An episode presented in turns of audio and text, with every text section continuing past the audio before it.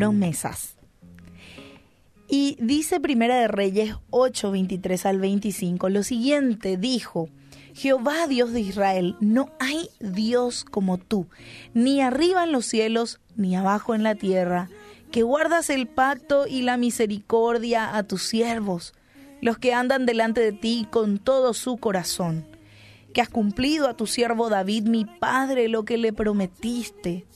Lo dijiste con tu boca y con tu mano lo has cumplido, como sucede en este día.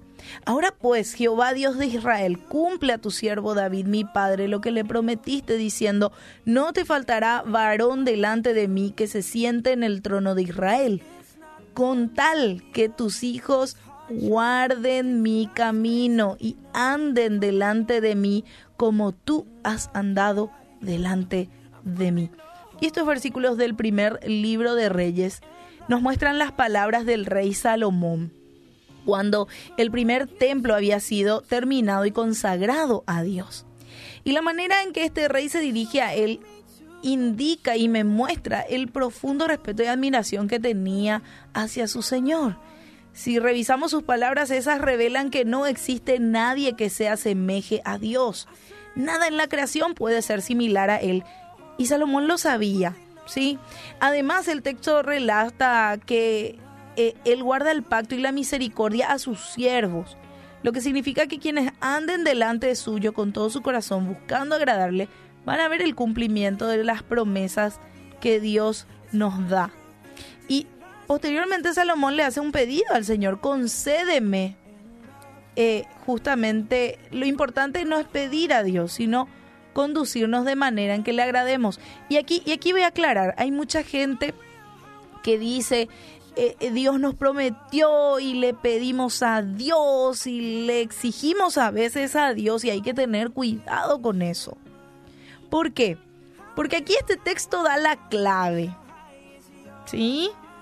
No te va a faltar, porque esa era la promesa que Dios le dio a David. No va a faltar varón delante de mí que se siente, que se siente en el trono de Israel, porque eh, David había hecho un pacto con Dios. Y Dios le dijo, mira, tu descendencia no va a faltar nadie que de tu trono, que se siente en el trono, que no sea de tu linaje, de tu familia. Es más, haciendo nomás un paréntesis, Jesús mismo viene de la familia del rey de Israel, ¿verdad? Del rey David. Entonces, Dios cumplió su promesa. Ahora, ¿qué decía Dios? Dios también tiene una cláusula. Dios tiene una cláusula para sus pactos. Dice, con tal de que tus hijos guarden mi camino y anden delante de mí como tú has andado delante de mí. Entonces, Ahí está la clave. A veces pedimos cosas a Dios y le decimos, yo reclamo esta promesa, yo hago esta promesa, Señor, dame lo que me prometiste, pero no, no, no somos obedientes a Él, a sus palabras, a, a, lo que Él nos pide en la Biblia, ¿verdad? Porque allí están reflejadas las palabras de, de nuestro Dios. Y realmente no te conducís como como Él nos pide que lo hagamos. Y ahí podemos hacer una lista larga de lo que Dios nos pide, ¿verdad?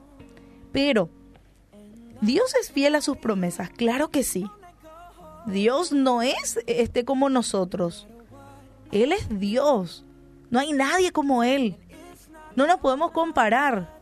No hay ningún Dios aparte de Él. No, no, no. Él es el único. Ahora, también nos pide obediencia, nos pide fidelidad. Cuando podamos recordar sus promesas, y en este tiempo muchos estamos recordando sus promesas, y, queremos ver cumplidas sus promesas, pero ¿estamos nosotros cumpliendo con nuestra parte? ¿Estamos siendo obedientes a Él? Así que, si vos amas a Dios, y vos sos obediente a Él, vas a poder tener la seguridad de que Él va a cumplir su promesa contigo. Salmo 50:15 lo dice, e invócame en el día de la angustia, te libraré y tú me honrarás. Recuerda, Dios cumple cada promesa que nos ha dejado en su palabra, pero también nosotros debemos honrarle.